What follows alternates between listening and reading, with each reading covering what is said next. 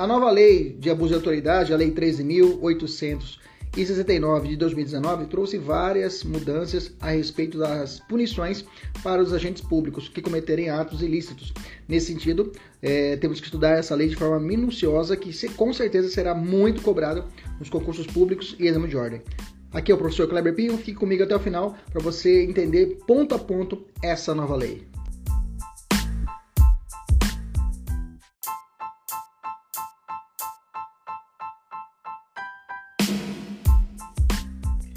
Artigo 22 da Lei de Abuso de Autoridade: invadir ou adentrar clandestinamente é, ou astuciosamente ou a revelia da vontade do ocupante imóvel alheio ou suas dependências ou nele permanecer na, nas mesmas condições sem determinação judicial ou fora das condições estabelecidas em lei. Pena: detenção de 1 a 4 anos e multa. Parágrafo 1. Incorre na mesma pena na forma prevista no caput desse artigo quem? Inciso 1. Coage alguém mediante violência ou grave ameaça. É, coage alguém mediante grave ameaça. É, a franquear-lhe acesso a imóvel ou às suas dependências ou às suas dependências. Dependências, né? Dependências. Inciso 2, está vetado, tá? Inciso 3, cumpre mandado de busca e apreensão, cumpre mandado de busca e apreensão domiciliar após as 21 horas, anota, após as 21 horas ou antes das 5 horas. Parágrafo 2 não haverá crime se o ingresso for para prestar socorro ou quando houver fundados indícios que indiquem a necessidade do ingresso em razão de situação de flagrante delito ou de desastre. Bom, vamos lá, vamos entender esse, esse, esse artigo 22. Primeiro de tudo, qual que é o direito fundamental que está ali de plano de fundo, né?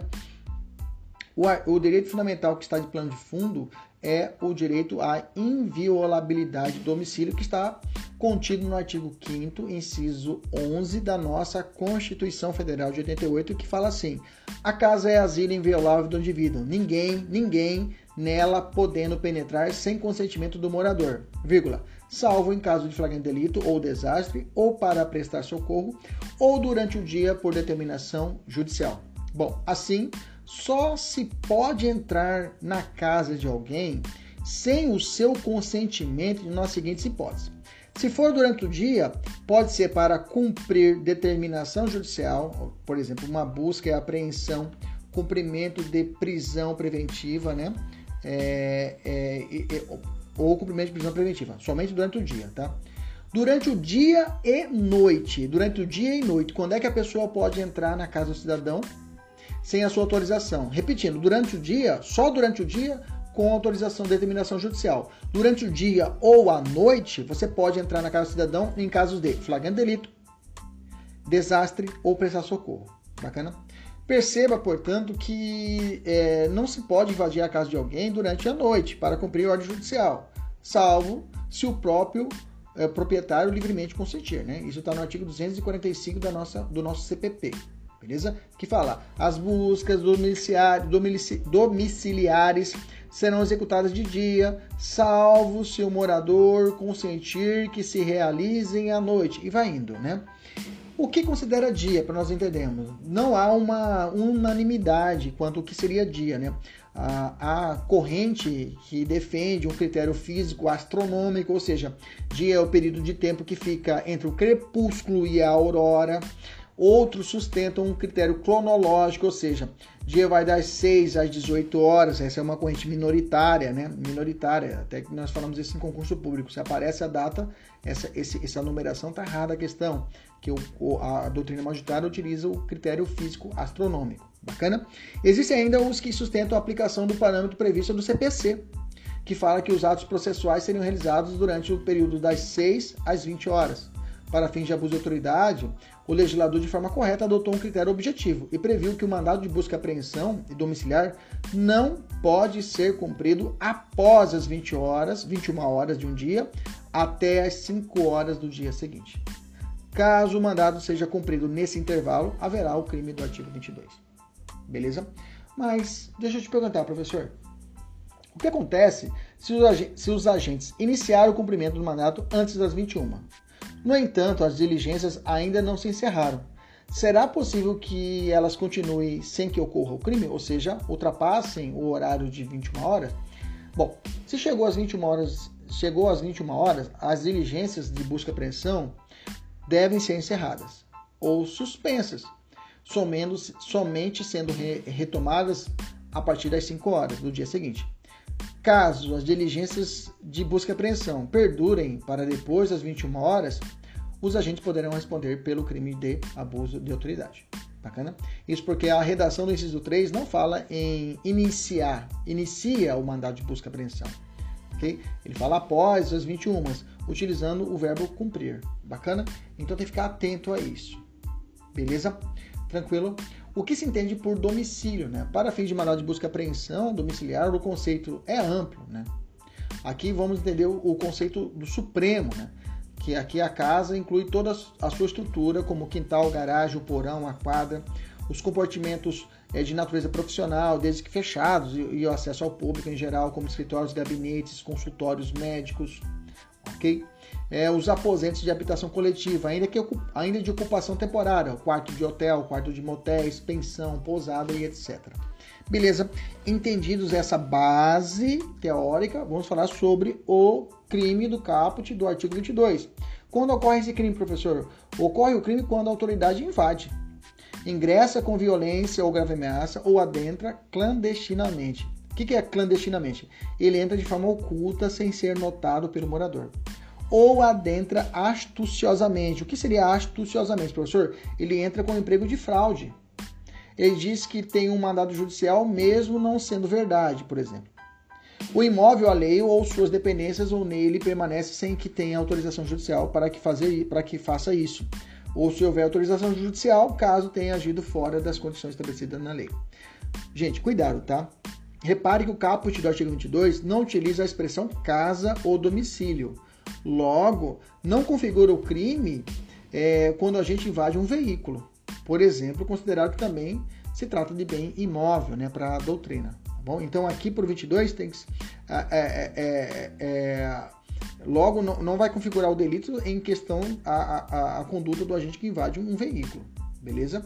Tranquilo? Pois ficou claro no, no, no crime que trata-se de bem imóvel, ok? Bem imóvel. Bacana? Então o veículo não se considera bem imóvel, por óbvio. Consumação. Quando consuma o crime? Ao invadir e adentrar, né? O delito se consuma no exato instante que o agente entra no imóvel. Entra no imóvel, trata-se de crime instantâneo. E permanecer, né? E consiste em crime permanente, né? De forma que a consumação se prolonga pelo tempo em que o agente continuar no imóvel. Cabe tentativa? Na modalidade, é, é, é, é, cabível nas modalidades invadir e adentrar, tá? Não é possível no caso de permanecer, considerando que se trata de uma conduta omissiva, né? É omissiva própria. Cuidado, tá? A causa de aumento de pena do artigo 150, parágrafo 2 do Código Penal. Qual que é essa causa de aumento de pena? Aumenta-se a pena de um terço se o fato é cometido por funcionário público fora dos casos legais ou com inobservância das formalidades estabelecidas em lei ou com abuso de poder. Isso é o 150 do Código Penal, que é a invasão do domicílio, tá? Esse parágrafo segundo foi inteiramente indisciplinado pelo 22 agora. Então, ele foi revogado expressamente pelo artigo 44 da Lei de Abuso de Autoridade, tá? Havendo, na verdade, uma continuidade normativa típica. Não houve uma uma abrogação desse parágrafo segundo. Ele saiu do 150 e migrou para o 22, tá? Isso é chamado de continuidade normativa típico ou típico normativa, tá? Adequação normativa típica para alguns também, ou seja, a lei não é, é revogada, não há um, um, um, um abolitio crimes, na verdade há uma migração. O tipo penal ele saiu lá do parágrafo segundo do 150 e veio para o 22 aqui. Sujeito ativo, qualquer autoridade. Sujeito passivo é a pessoa que tinha o direito de negar que o agente ingressasse ou permanecesse no imóvel, permanecesse no imóvel ou nas suas dependências. Assim, além do proprietário, outras pessoas podem ser sujeito passivo desse crime. Por exemplo, o possuidor, a pessoa que está alugando o imóvel. Basta imaginar que o imóvel esteja alugado. Né? Nesse caso, a vítima será o locatário. Ok? Crimes do parágrafo 1 do artigo 21. Né? Vamos para os incisos. Primeiro inciso: coage alguém mediante violência ou grave ameaça a franquear-lhe acesso a imóvel ou suas dependências. Aqui não caberia nem o GCRIM, né, gente? A coação é violência, né? O agente com abuso ou com uso de violência ou ameaça obriga o proprietário, possuidor ou detentor a autorizar o seu acesso ao imóvel ou às suas dependências. Crime. Inciso 2 foi vetado. Inciso 3 cumpre mandado de busca e apreensão domiciliar após as 21 horas ou antes das 5 horas. Isso nós já falamos, né? Excludente de licitude, ou seja, não será crime ou, ou as hipóteses constitucionais. Quais seriam essas excludentes, né? No parágrafo segundo. Assim, não haverá crime se o ingresso for para prestar socorro, quando houver indício de situação flagrante, ou para evitar desastre, o que já estava na Constituição Federal e ficou até redundante esse parágrafo segundo, que já existe isso na Constituição, beleza? Qual a diferença do artigo 22 para o 150? O 22, é, nós temos sujeito ativo, é crime próprio, somente pode ser praticado por autoridade, é, por, aliás, o, o, a lei de abuso de autoridade é crime próprio, né? Só agente público. E já o 150 do Código Penal é qualquer pessoa. Beleza? Tranquilo? Até a próxima. Tchau, tchau.